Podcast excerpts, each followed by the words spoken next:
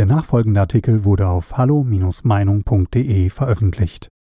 Der eigensinnige Star. Joshua Kimmich ist nicht nur auf dem Fußballfeld ein Beispiel. Von Matthias Matusek. Wie oft habe ich ihn verflucht, wenn er als Motor und zentrale Kämpfer das Spiel der Bayern antrieb gegen meine Dortmunder und bisweilen sogar das entscheidende Tor schoss, wie im letztjährigen Supercup. Auf dem Boden liegend. Mit der Hacke.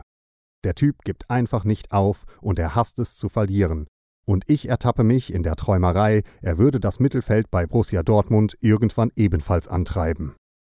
Doch jetzt hat Joshua sein schönstes Tor geschossen, und zwar fußballübergreifend, mit seiner standhaften Weigerung, sich impfen zu lassen und auf dem Grundrecht zu bestehen, das ihm das Grundgesetz einräumt.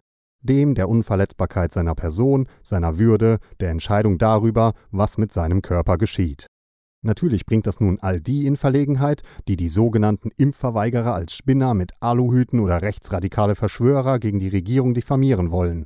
Kimmich ist nach überwiegender Meinung der Öffentlichkeit ein junger, sehr besonnener Mann, der einfach ernst nimmt, was dem Impfstoff, etwa von BioNTech, beigegeben wird.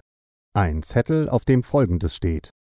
Der Käufer erkennt an, dass die langfristigen Wirkungen und die Wirksamkeit des Impfstoffes derzeit nicht bekannt sind und dass der Impfstoff unerwünschte Wirkungen haben kann, die derzeit nicht bekannt sind.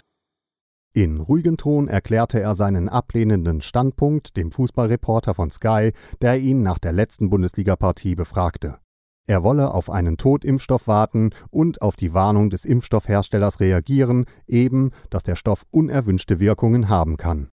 Der Skandal ist nicht Kimmich, der Skandal ist die geschlossene Abwehrfront der Medien und der politischen Klasse gegen einen, der auf seiner individuellen Freiheit besteht.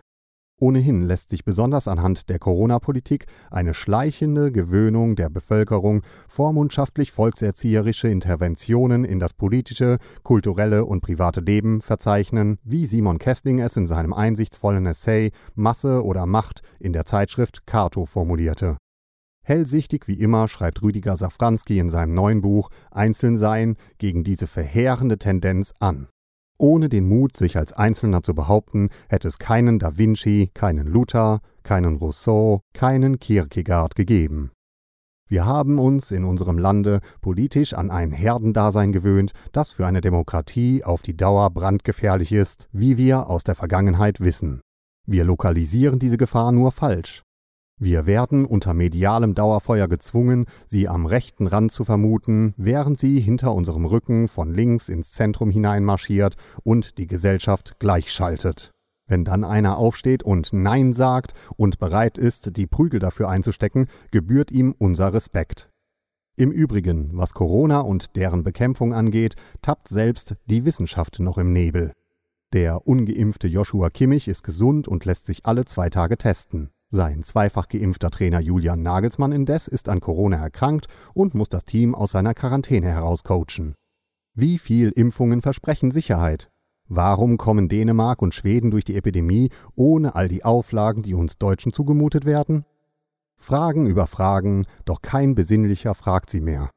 In unseren Medien haben wir es kaum noch mit Fakten und Kontroversen zu tun, dafür aber mit Gefühlen und einer nach oben offenen Empörungsskala, um Uwe Vorkötter von Horizont zu zitieren. Selbst der Chef der STIKO, der Ständigen Impfkommission der Bundesregierung, der 71-jährige Thomas Mertens, hält die öffentliche Diskussion um den Impfstatus von Fußballnationalspieler Joshua Kimmich für überzogen, wie er im Interview mit der Bild sagte. Es ist die persönliche Entscheidung von Kimmich und die soll es auch bleiben. Die Debatte um Kimmich ist ein grenzenloser Unfug. Dass andere Nationen mit der Aufhebung der Beschränkungen voraus sind, war zu erwarten. Die Engländer haben das Ende ihrer Pandemieregeln als Freedom Day gefeiert, als Freiheitstag, fast so euphorisch wie den traditionellen V-Day, den Sieg über Hitler-Deutschland. Aus Kreisen der sich soeben bildenden Ampelkoalition hört man, dass es bei uns noch bis in den November hinein dauern wird, obwohl bereits wohl an die 80 Prozent der Bevölkerung durchgeimpft sind. Einst hatte Kanzlerin Merkel ein Durchimpfungsergebnis von 70 Prozent genannt, um das Volk in maskenlose Zeiten zurückkehren zu lassen. Diese Ankündigung wurde genauso stillschweigend kassiert wie diverse andere Erleichterungen im Zickzackkurs durch die Pandemie. Offenbar übt der Anblick eines Volkes, das mit einem schwarzen Balken vor dem Mund durch seinen mehr oder weniger demokratischen Alltag seinen Geschäften nachgeht, auf die Regierenden einen unbezwingbaren Reiz aus. Schließlich, die Wahlen sind gelaufen, nun können die da unten sehr gerne für die nächsten vier Jahre die Klappe halten. Weitere Beiträge finden Sie auf hallo-meinung.de. Wir freuen uns auf Ihren Besuch.